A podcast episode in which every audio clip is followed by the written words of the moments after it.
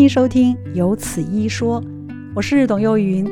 如果您是第一次听到这个节目，欢迎帮我们按订阅，也欢迎到 Apple Podcast 帮我们按五颗星，并留下好评哦，感谢您。欢迎台北荣民总医院功能性神经外科科主任刘康度，刘主任您好。你好，主持人好，各位听众大家好。主任，我要先请教一下，我刚刚在开始跟大家说这个超级厉害的神波刀，全名叫做经颅磁振导航聚焦超音波，这听起来你也听不懂，我也听不懂。但是它真的是一个刀吗？它不是，它是一个聚焦的超音波，就是无形的刀。就像我们以前荣总三十年前引进的伽马刀一样，那伽马刀也是一个聚焦的一个钴六十的照射，但是这个聚焦超音波这个神波刀，它没有任何的放射线，它是利用超音波集中它的热能，所以它产生是一个温度，所以它没有任何的放射线的影响，它完全是一种温度提升，然后利用温度高温，然后对脑子一些组织进行一些调控还有破坏，所以它。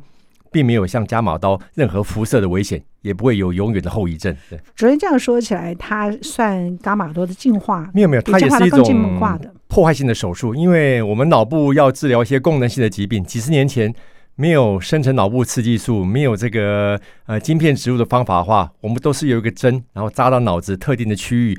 用那个针产生极高的温度，嗯，然后去做一些脑部的破坏、组织的破坏，嗯，然后达到一些治疗的目的，嗯嗯。但是那个就是一个开脑的手术，脑要扎一个小洞，然后把针扎到脑组织里面，那个温度非常的高，要用七十度、八十度。如果稍有不慎破坏到其他的地方，那个针扎错了，可能会引起脑出血，或者说一些其他的永久的并发症。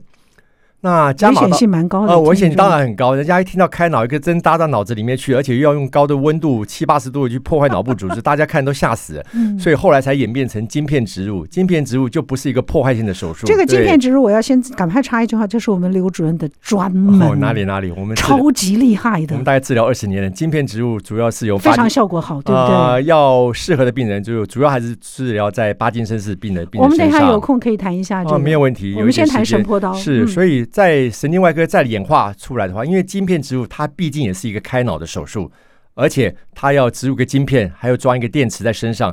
那很多人觉得装一段电池在身上也是一种负担，嗯，而且这个也容易引起感染，除了也会有出血的危险，也会感染。嗯嗯嗯、虽然它对脑部组织没有任何的破坏，它是一个可逆性的手术。哦、你只要不开电的话，等于说就没有开刀，就没事。对，脑组织就完全没有破坏到。对，那当然是一个很符合我们生理性的一个哈、哦、一个治疗方法，而且可以。永久的持续，只要开店，对，对啊。那你我前面讲那个一个针扎到脑子，高温破坏性的话，那个当然破坏到一段的程度的话，可能那个症状会再度的复发后，它的效果没办法持续那么久，而且非常危险，而且破坏太多的话，可能造成永久性的伤害。那晶片植入至少不会造成永久性的伤害，你只要关电的话，它并不会造成呃马上脑部组织的受损。那所以现在又演变另外一种神经外科的武器，我们的医学都是。与时俱进的哈，日新月异。对，日新月异，随时随地在有更新的技术，还有更新的设备，还有更新的仪器。好，哎，好，所以现在这个神婆刀就是这五六年来国际上个神经外科最好的利器。对，全台湾也也没有几台耶，呃、全台湾大概有三四台吧。你看，嗯。那荣总就已经有一台了。对对对，台湾的密度算是蛮高的，毕竟它这个神波刀，它这个装机哦，它的费用非常昂贵，而且它要配合一个核磁共振、磁振造影来一起合并它的一个一个设备哈，所以它利用的空间也非常大，利用人员而花的时间也非常多。多对对对，嗯。可是如果我们刚刚主任你讲了这么多，它的那个边边的配套，它的软体跟硬体人员，还有甚至连地方，它都变得。需求量是比一般多很多。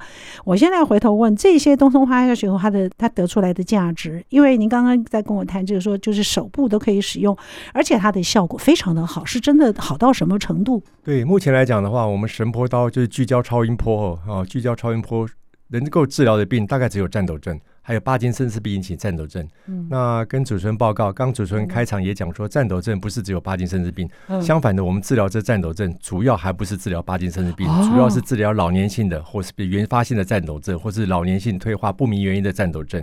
当然，战斗原因非常多。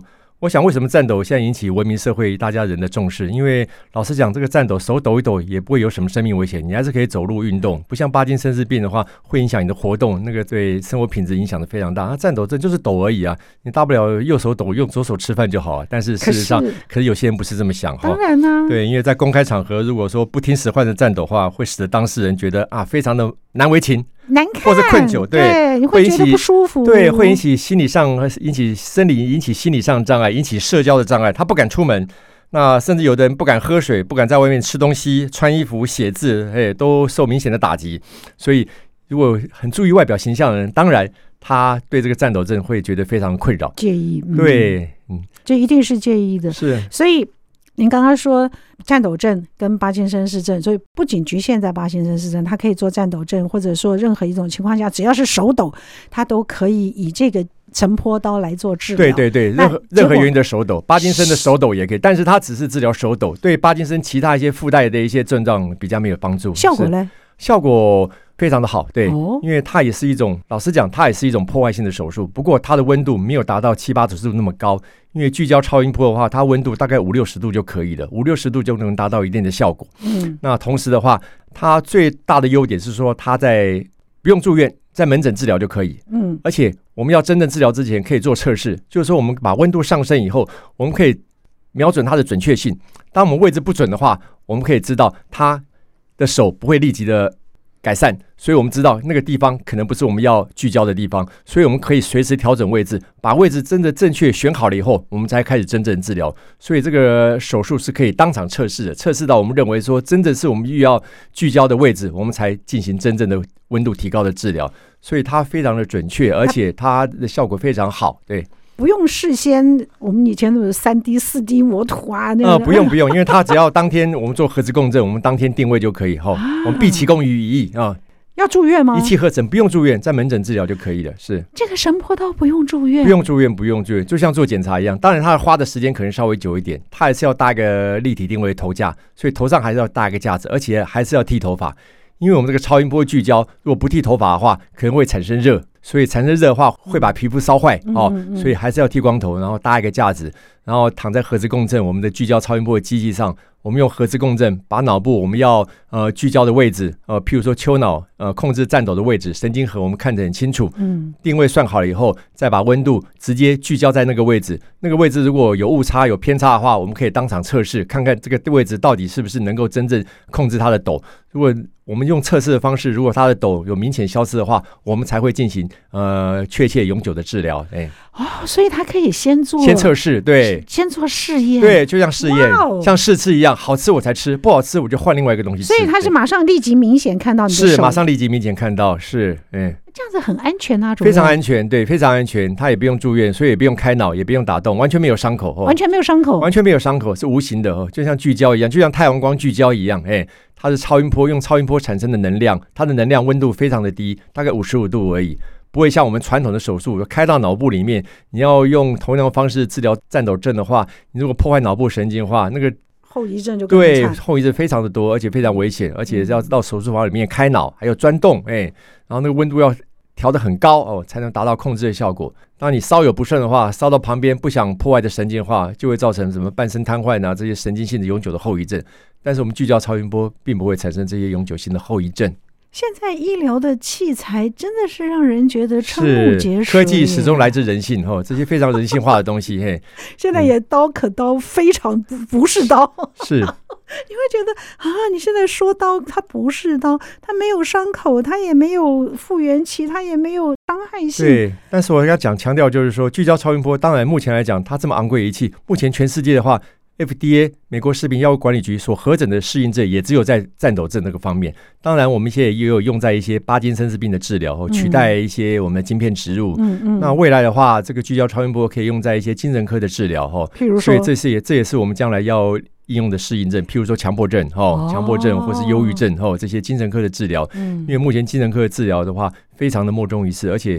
精神科医师或者精神科的病患，呃，很怕我们外科医师用一些破坏性的手术或者开脑手术，对，把神经弄对，像这种不用开脑的话，而且它的副作用非常的小，我想用在很多很严重的一些强迫症的病人，国外都已经有很多的病例报告，嗯，耶，对，那未来是非常好的消息，是，反正只要我们传统用一些破坏性的手术，要破坏深部、脑部这些神经核的一些适应症的话，我们超音波治疗、聚焦超音波都可以取代有传统的破坏性的手术。哎，好，主任，那你告诉我，我们现在把神婆刀说的，你真的觉得它真的是一把神婆刀？是，真的叫做神刀。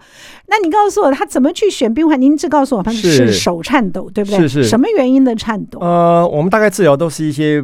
包括哪？原发性的颤抖，因为颤抖症，我大概跟各位听众会主持人报告一下，我们颤抖症当然分为很多种，那最常见还是生理性的颤抖。生理性的颤抖，每个人都可能发生，所以当处于兴奋、紧张或者害怕或者温度太低的时候，就会引起颤抖。嗯，像我们医生开刀太紧张，遇到很困难的地方，手也会抖。有的医生手会，对，每个人都会抖。对，科医生的手哎，当然倦怠、焦虑症状更为明显。所以我们吃一些刺激性的东西啊，咖啡因的东西啊，浓茶、咖啡，有时候也会自主神经亢进，也会抖。那当然生理。性颤抖每个人都有，这个当然不在我们讨论的范围之内。嗯、那另外一种病态性的战斗，譬如说甲状腺亢进，我们每个战斗都会验一下甲状腺，是不是有甲状腺亢进？甲状腺亢进造成一些烦躁啊、失眠、疲劳或者心跳过速、明显过瘦，那这接受甲状腺机能亢进的处理，当然他的战斗认为属于消失。那另外有一些病态性的颤抖，哦，器质性的那种，譬如说小脑病变引起的颤抖，或者说有些中风哦，或者是脑受伤都会引起颤抖症，这些不在我们治疗范围之内。嗯嗯。那我们治疗颤抖症主要还是两类，一个是老年性的颤抖，是，就是因为年纪大，因为颤抖还是老年人发生那个常见的疾病，对，就是说脑子并没有明显的一些结构性的问题，它主要是脑神经退化或者动脉硬化引起的颤抖。那这个颤抖的话，有时候不一定是手啦，有时候头啊、嘴巴、下巴也会抖。当然，年纪越大，表现的症状也越多。但是他的颤抖和帕金森病不一样，他的颤抖情况比较轻微，也没有帕金森是病其他的动作变慢啊、流口水啊，或者是呃面无表情那些症状。对，那另外就是原发性的颤抖，原发性的颤抖，年轻人就有可能了。那大概都是家族性，呃，我们遇过二三十岁都有。对，家这个都是家族性的颤抖症，大概有三分之一到三分之二病患都有家族性的遗传，所以有一些年轻的病人颤抖。来看病的话，我们会问他说：“你家里有没有其他人也有这种现象？”嗯、那大部分病人说：“哎、嗯，有有有，我我姐姐也有，哎，我爸爸也有，我妈妈也有，都会颤抖，什么什么。嗯”那这种可能就是一个家族性的一个原发性的颤抖症。那这种比例最高。那这种的特性就是说，刚开始一个手，那慢慢会变成双手，那甚至有的人头脚声音也会大，也会发抖，所以。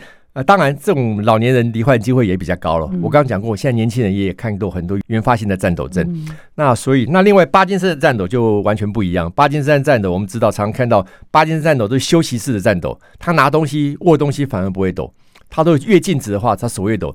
啊，两个手像数钞票一样，食指、拇指在那边动来动去，这是帕金森的颤抖。但是你帕金森氏病的话，除了颤抖症状以外，它会有合并其他僵硬啊、行动迟缓、动作慢啊、我流口水啊、缺乏表情啊、肌肉抖、走路慢、讲话含糊不清啊、容易跌倒，所以帕金森氏病很容易诊断。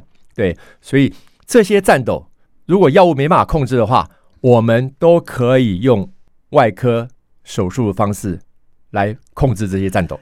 我们今天为您邀请到的是刘康度主任，他是台北荣民总医院功能性神经外科科主任。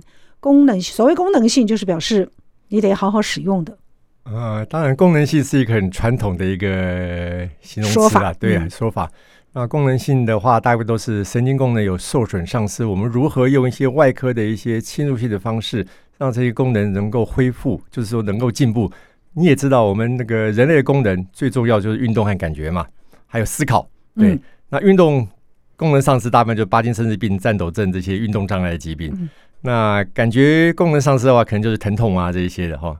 那思考性的话，大概就是精神科的一些哦一些问题。所以，我们功能性外科蛮多的，就是类似 这一些的这一些的这一些的问题，是是是，很重要哎，真是太太太厉害的。大部分都是一些内科束手无策的，才会转到外科。所以刚才呃主持人问的问题，我想我在这个跟各位听众做一个报告，就是说，我想现在医疗的趋势，全世界都一样，能够不开刀就不开刀，开刀永远是最后一个选项。那尤其是我们刚才这些帕金森氏病或者颤抖症这些内科方面的毛病，当然一定要经过神经内科一个正确的诊断。嗯、正确诊断你到底是哪一类的战斗，是帕金森氏病引起的战斗，还是说原发性的不免于老年性的战斗？这一定要确切的分明。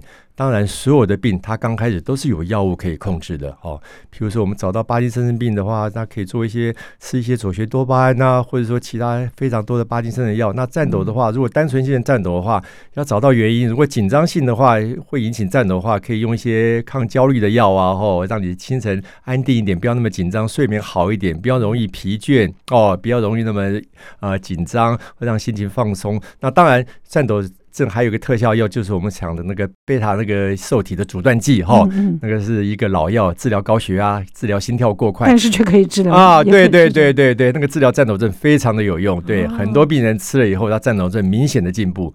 所以那你说颤抖症怎么办呢？就是要。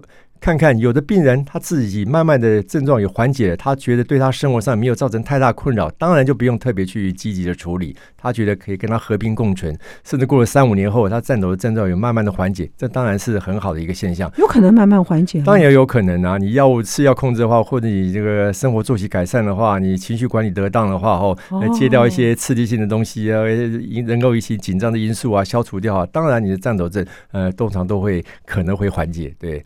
嗯，那当然，你如果需需要职业上的因素，譬如说有些人是像我们知道，呃。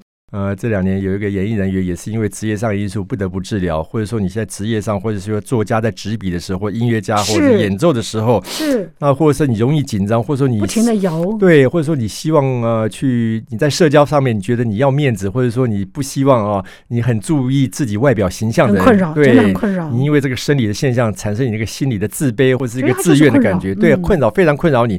那这样子来寻求积极的治疗，OK，我那。加上你药物控制有一段时间，又没有什么特别的帮助，那？可以用一些外科的方法来做进一步的治疗。所以你看哦，即使是神经外科主任，他也是告诉我们，你可能先使用药物，如果药物可以保持很好的那个疗效，就是让他始终使用药物。等到等到药物药效不是那么明显的时候，你再来考虑，即使是这个没有伤口的手术，也是如此吗？是是是是是，是，是，嗯，好吧。那可是药效终究有一段时间，它会有那个叫耐药性吗？还是说是除了抗药性外，有的人不适合吃药，会有一些严重的副作用。当然的话，手术就是对，可能就要用一些外科一个侵入性的方式，或是我们这些非侵入的方式来治疗。我们做这个检查要大概多久？就是从检查药，不管是药物的使用，或者是说到我可以使用手术，这个要做很多项的不同检查吗？我想前提就是说，一定要经过专家。尤其是神经内科的专家做一个确切的诊断，诊断是最重要的哦。排除一些器质性的原因，或者排除一些生理性的原因哦。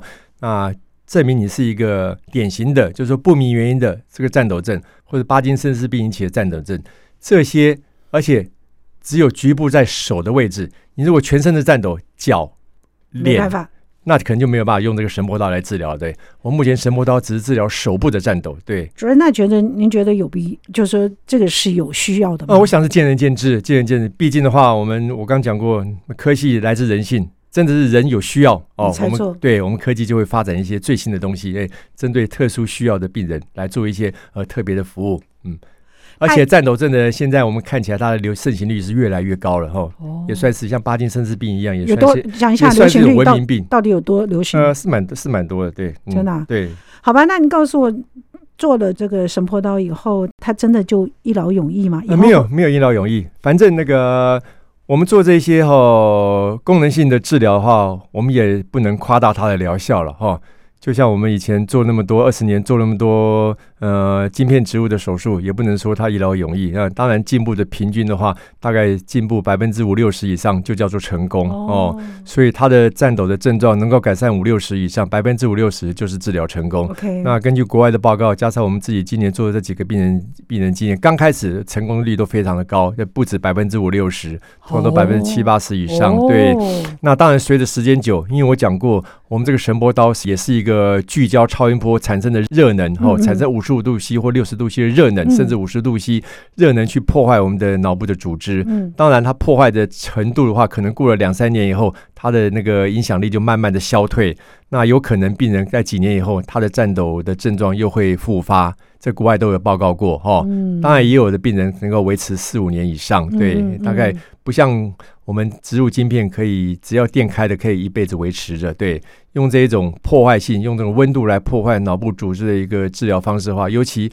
我们的聚焦超音波，我们给的温度并不是太高，嗯、所以它的破坏力有限。哦，破坏力有限的话，嗯、当然能够持续的时间可能不一定像我们传统那个手术那么久。对，但至少安全，就是先强调不伤身体，再讲就效。对，这个才重要。对，嗯。可是你这样听起来，你会觉得，哎呀，真的是那个。以子之矛攻子之盾，你说我们大家都在想说神经修复是多么缓慢，我们都觉得在希望它修复的时候，觉得它怎么长那么慢？现在给它破坏了，它还会再过几年会来修复，就说哎，怎么又那么快？我们神经就是那么复杂，嘿，它的可塑性的非常高，嘿，嗯、你会觉得啊，怎么又变得这么快？嗯、但是它有一个好处，这个神魔刀可以重复的治疗。譬如说，你治疗完控制五年以后，你五年颤抖之后又复发，也可以再治疗一次。续对，可以无限次的治疗。同样的位置。对，可以无限次的治疗。对，当然目前国际上，我们这个神波刀到现在的历史也治疗大概最多也不过七八年的时间。所以很新嘞，这个是很新，是很新。对，全世界呃医学中心有神波刀的医学中心并不是不并不是太多。对，嗯，并不是太多，所以病例收集有限，所以需要还要这几年还要多。长时间的观察追踪，临床要多看一些。对对对。可是你看荣总很厉害啊，走在时代前端，永远走在最前面。我们永远是引进最新的仪器来治疗诶有需要的病人。嗯，没有副作用吗？呃，主任，当然还是有一些副作用，譬如说那个温度，有时候主要是你那个位置控制不好的话，哈，还是可能会有一些暂时性的副作用。譬如说，我们治疗你的抖，如果说我们那个温度破坏的提高的太高，或者说我们烧的呃温度那个范围太大的话，还是有一些病人哦、呃，有一些暂时性的，譬如走路不稳啊，或者讲话哦有一点口齿不清啊，或者是呃手会稍微没有力啊，但是这个都是暂时性的，因为我们的温度至少不是像传统的侵入性的手术这么高的温度，大概最高只有五十五度左右，嗯、所以它温度它的效果慢慢。减退以后，它的一些副作用，它的一些产生的后遗症也会慢慢的迎刃而解，它不会产生永久性的后遗症。那你如果用不管是植物晶片或者传统的这个脑部一个烧灼术的话，直接破坏脑部组织的话，好，那个破坏太大的话，破坏到就再也回不来了。对，就再也回不来了。是是是，对，就是一体两面。对。因为不管怎么样，你传统的烧灼术和晶片植物，它可能都会有百分之一到百分之二出血的机会。那真的脑出血就像脑中风一样，那就是产生永久的后遗症。但什么都没有，什么刀完全不会，对，完全不会。他当场叮当电铸完就当天出院，完全不用住院。而且他也不用服用药物，他不用服用药物，是也不用麻醉，也不用麻醉，因为你要现场试嘛，对，现场试完全清醒，就像做检查一样，躺在那个，不过躺的时间稍微久一点。主任，这很颠覆我们平常对于治疗的一个既定印象。是。它就是一个无形的刀，对。对，你说你手术，你一定要事先一一堆检查，那现在还是有，我们当然不排除。然后你要做许多的准备，你得麻醉，你得有伤口，你得恢复，你得那个回院做复诊。神波刀就没有这些，不需要。对，它不会给你身体造成困扰，然后它还不会给你造成不可逆的对后遗症。对，我应该讲副作用跟后遗症其实都没有，副作用非常小，非常小。对，永久性后遗症是没有。对，你看。如果有后遗症也是暂时性的。哎，我们以后医疗手术都应该朝这个方向走。是是是是，尤其是我们做一些功能性的手术，因为病人这些病，尤其是颤抖症啊，哦，这些并不会造成生命的危险哦。你不治疗他，你跟他和平相处也 OK。哎，但是真正需要的病人。我们不能说哈，你原来的功能没有让你进步，反而让你原来既有保有的功能更加的缺损。是不是？这个、对这个医生可能就就过过意不去啊。不管医生，当然这也不是医生呃所心有所所想然所想要造成结果。对对对，但是你传统手术就是这种风险，任何手术都会有这种风险。对，嗯。今天这个主任给我们带来的讯息是让人觉得振奋的，尤其是这个手抖，主任也刚刚说了，它就不是一个致命的困扰，可是它就给你造成社交啊、心理啊、骄傲啊，或者是你自己神经功能，就是功能性的这个，你都会觉得很不舒服。可是如果用这样子的神婆刀来处理的话，当然，我一定是第一个考虑这个，因为它的接受度一定是很高的。好，那我们在听歌之前，最后一个问题请教您：那他有鉴宝吗？他目前当然没有鉴宝，对，嗯，嗯，好吧，这就是一个那个比较要让你考虑的问题，好吗？今天为您邀请到的是刘康度主任，主任是台北荣民总医院功能性神经外科的科主任，跟我们大家一块儿来介绍今天这个主题是，我想不管是年纪大的朋友，或者是帕金森的朋友，可能对这个都非常好奇，它叫神波刀超音波治疗颤抖症。主任，我们在接下来讨论的时候，我要先请教一下，我们讲到的这个颤抖症，你也跟我们说，它是只要是手的颤抖都可以。可是我们知道，因为主任是国内帕金森氏治疗的权威专家之一，那外科治疗，外科治疗，外科治疗，你要强调外科啊？它真的有不一样吗？哦，内科用药物。对了，好，那。你知道帕金森氏的颤抖，它属于那种比较顽固性的。我觉得它是比较顽固性的颤抖，它比较不像我们一般那种颤抖。但如果是经年累月的这种累积性的颤抖，它也可以用这个神波刀来做一次解决吗？呃，可以，可以啊，但是只是针对它的颤抖的部分。对，当然我们现在也有做一些，国外也有。呃，做临床试验，当然那个还没有正式的许可，就是说用神波来治疗呃一般的帕金森氏病，取代我们传统的晶片植入。Okay. 现在国内国外也在进行这个试验，对。但是它毕竟是一种破坏性的手术，不能够治疗的两侧，像我们晶片植入是两侧脑部都要植入。嗯。那这种破坏性的手术来讲，如果两边的脑子都用聚焦超音波的话，可能的风险会比较高，副作用会比较大。那目前针对还是只有单一侧。单边症状的帕金森氏症，或是说一些肌张力障碍症，哦，可以用这个聚焦超音波来治疗。国外已经做了很多的临床研究了，而且效果不错吗？效果还不错。对、欸、我们以后也会朝这个方向努力，就是针对没办法植入晶片、有些年纪大的病人，或、哦、他身体状况不适合开脑植入晶片，这个聚焦超音波都可以是另外一种选项。哦，是我们可以乐观期待耶！哈，当然可以乐观期待，它以后应用范围非常的广，在我们神经学来讲，所以说它是呃这十年来神经医学最发展最漂亮的一个最厉害的武最厉害的武器，对，终极武器，而且让人家最最乐见的一个。未来的话，国外研究还可以。针对脑瘤药物的治疗后，我们打开我们脑的血管障壁。我刚除了讲说用破坏性的手术治疗一些颤抖、帕金森氏病、肌张力障碍，还有精神科的一些疾病，譬如说。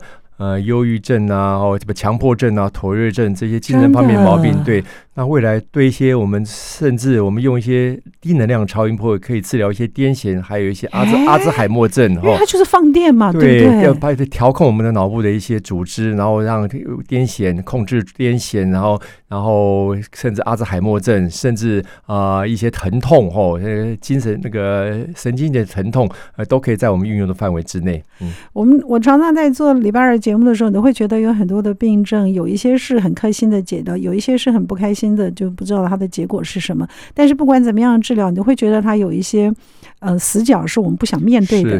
可这个还好，这个神婆刀真的是神啊！这样。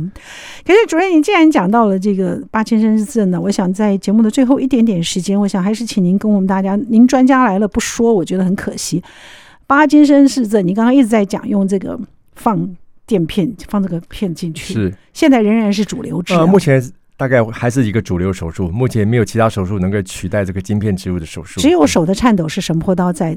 是的，拿去了一小部分而已，那其他还是要以放晶片为主。对对对，如果全身性的颤抖，或者手脚或者脸的颤抖，半身性的颤抖，像我目前也治疗过许多颤抖症的病人，用植入晶片。那这些这些病人都是不光是手的颤抖，还有脸合并脸，还有脚的颤抖，嗯、那就没办法用一些神波刀来治疗，还是要植入晶片，能够控制半身或者全身的颤抖。对，这个有年龄限制吗？呃，当然年纪越大的话。毕竟植入晶片还是开脑的手术，它当然我们治疗颤抖症的话，有时候也是要清醒的手术。有些年纪太大病人，你清醒的手术可能会相对的它危险性比较高哦，啊，麻醉医生会考量比较多，所以当然我们年纪大的话，我们还是不建议他植入晶片。对，嗯。所以如果植入晶片，那个手术也有分类吗？呃，植入晶片的话，我们目前来讲的话。呃，国际化，植物晶片的手术的适应症，当然主要在运动障碍疾病方面有三种。第一个是帕金森氏症，第二个就是战斗症，第三个就是我刚刚提到的肌张力障碍。只有这三种运动障碍疾病是可以合法的哦，在台湾，但是在台湾健保只有几副帕金森氏病。我们现在很多学会，神经内外科学会也积极的向健保署争取说，建议对建议我们晶片植物也可以用在一些罕见的疾病，尤其是肌张力障碍哦，这小朋友哦，肌不明原因，很少的朋友，对很多。肌张力障碍有基因的突变，或者说不明原因的肌张力障碍，那个非常痛苦。苦那些病人比巴金森氏病人更辛苦，对，嗯、而且肌张力障碍效果非常好。他治疗完以后，他马上他们恢复正常，马上可以重新返入社会，继续的就学，继续的工作。啊、那巴金森氏病通常偏向年纪大的病人，只要维持生活品质，那你治疗好的话，有些年纪大病人，他们当然生活品质好，但是。可能还是无法继续从事工作，但是肌张力障碍和颤抖症就不一样了。对他们很多年轻的病人哈，或者年纪比较轻的病人，他可以回职场，对，重回职场，对，对，贡献对社会有些贡献，所以我们积极向健保争取说，我们这个晶片植入手术可以适应，因为国外也都行之多年了，对。而且，呃，美国食品药物管理局核准多年，两千零二年到现在，所以这三种病都非常适合植入晶片。对，这也是你们常说的那个 DBS。对对对对对，只要我们慎选病人的话，我们都有一定的条件。对，审选病人就是医生的事情，我们也就不用多问了。但是您告诉我们，做 DBS 手术有没有风险？当然有风险，任何手术都有风险。我刚讲过，哎，只要一个植入手术，不管是一个针或是个管子植入到脑部里面，相对的都有百分之一左右出血的机会。那当然，你的技术成熟的话，它出血机会能降得更低。第一个出血，第二个就是感染。那感染大概百分之二的机会被感染，对。那这是最主要这两个风险，其他的话，DBS 手术的话，植入晶片大概其他的风险就非常的小，对。但是这个是在国内非常成熟的一个，是是是，像我们台北荣总也做了快二十年了，像我们的出血，我们做主任就做了二十年，对，我们做了大概 三百多个病人，只有一个病人有出血，所以我们的出血机会是非常非常低，对，跟国外比起来，我们是算是最低的，是。呃，它的效益很棒，它效益非常好。你这我将刚讲过，当然不是每个病人都适合，我们要选病人有一定的标准哦，我们要经过审慎的评估，跟神经内科。是一个团队的合作，评估以后觉得这个病人适合做，我们才会积极的治疗，用这个手术去帮助病人。对，不适合做也不要勉强。对，诶，因为手术要怎么进行，我们今天因为节目时间的关系，我们就不用把这个话题先略过。如果主任下次有机会来，我们会就这一个手术跟大家做仔细的说明。是，不过。所有的手术，大家都是昏头 昏脑的把它做完。为什么你这个手术要在一个清醒的状态下？呃，如果能够清醒状态下最好，因为我们手术的要求呃标准化，而且非常的精确。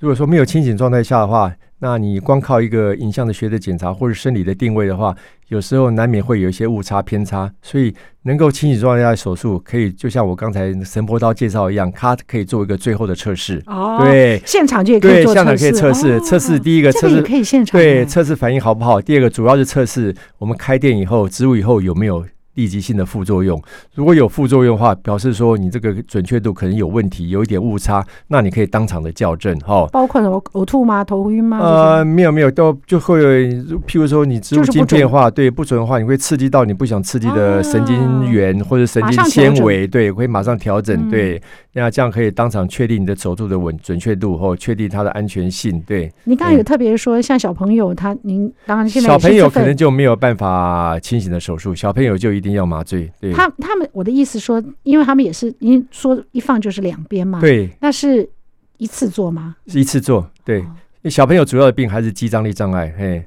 很多基因突变引起的肌张力障碍，或是不明原因引起的肌张力障碍，对。然后你也特别讲了，就是说它的这个效应，只要有电池，它是可以持续很久。对，可以持续很久。可以，对因为如果我们要为小朋友想一下，就是他可能这样子做了以后，他可以维持。对，很多小朋友肌张力障碍影响他的持影响他的学习，或者肌张力障碍的话，造成全身的肢体的扭曲或者变形，或骨头的变形，这会都影响小朋友的学习。对，所以如果小朋友呃，如果是不明原因的肌张力障碍，或者有一些某些基因突变产生肌张力障碍，这是我们要。积极治疗的，因为通常肌张力障碍不像巴金森氏病一样有药物可以治疗，而且很多肌张力障碍它它不是局部型的，它是全身型的，那个肉毒杆菌也没办法解决它的问题。嗯，因为如果说只有局部型的肌张力障碍，有些肉毒杆菌还可以解决它的问题。对，嗯、那如果全身型的或者半身型的这种哦扭曲型的，可能就药石往效了。对。可以一直到他很到老都没问题。是的，不用重新像陈破刀一样。呃，不需要重做，但是它的电池可能是有寿命，到时候只要换一个那个电池就可以了，就是类似心率调节器的电池一样，呃，植入身体里面，因为电池它是有寿命的。多久？呃，不一定，看它用的、呃、电量，用的电量的能量大小。哦、那目前来讲，也是仪器的进步。现在的电池的话，都是充电型的，充电型的电池的话，一次可以用十五年以上。我还以为是五年或者是没有没有，现在充电时就像手机一样，你如果快没电的话，啊、你自己可以无线的充电哦，无线的充电。现在的技术非常进步哦，现在的仪器也日新月异，非常进步。哎，我觉得这也是一个很棒的话题，我们下次应该来跟大家讨论一下这个。而且帕金森氏症的流行率更高，是比我们颤抖的不输我们颤抖的人，呃、应该是颤抖症比较 颤抖症比较多了。帕金森对对对，还是没有颤抖症多。对，可是我觉得我周遭朋友大概好像都。上了年纪，我觉得上年纪比较比较容易看得出来。因为帕金森氏病现在也越来越年轻化的趋向。嗯，主任，最后一个问题请教您：巴金森是从哪个地方开始抖？巴金森病呃，当然是手抖，像那个数钞票一样手抖。哎，有的病人也会脚，不一定，对，都是单侧的手。对，嗯。所以，如果我们手抖，就应该要有这样的。呃，不过帕金森病的症状主要不是手抖，他很多病人帕金森病并没有抖的症状，主要还是一个动作缓慢。我们可以现在那个动作不能对，动作缓慢，动作迟缓。我们现在可以看到广告，我们卫教的影片，嗯、那个运动障碍医学会常常卫教说，叫我们自我检测的方式就是自己手指、食指、拇指捏看看，捏个十五下、二十下，看看数字。手指、食指、食指、食指、拇指这样捏看看。哦，对对对，捏看看。可以捏得到就。对，不是可以速度怎么样？可以捏个十五下、二十下，或者握拳张开、握拳张开，你自己可以重复这个动作。当你家人觉得你这个动作比较慢、比较僵硬的时候，这些反而运动的迟缓，反而是帕金森氏病的主要的症状。还有僵硬，对，或是说脸上没有表情，这些反而是帕金森氏病主要的症状。走路比较慢。非常谢谢主任百忙中跟我们大家做这样的分享，而且这么好的讯息提供给大家。谢谢主持人，谢谢各位听众，祝各位听众身体健康。今天的节目就到这儿了，谢谢您的收听。请记得按订阅，也欢迎到 Apple Podcast 帮我们按五颗星。如果听完我们的节目有什么想跟我们说的话，欢迎您利用 Apple Podcast 的留言功能，我们会在之后的节目里面来回应大家。谢谢您。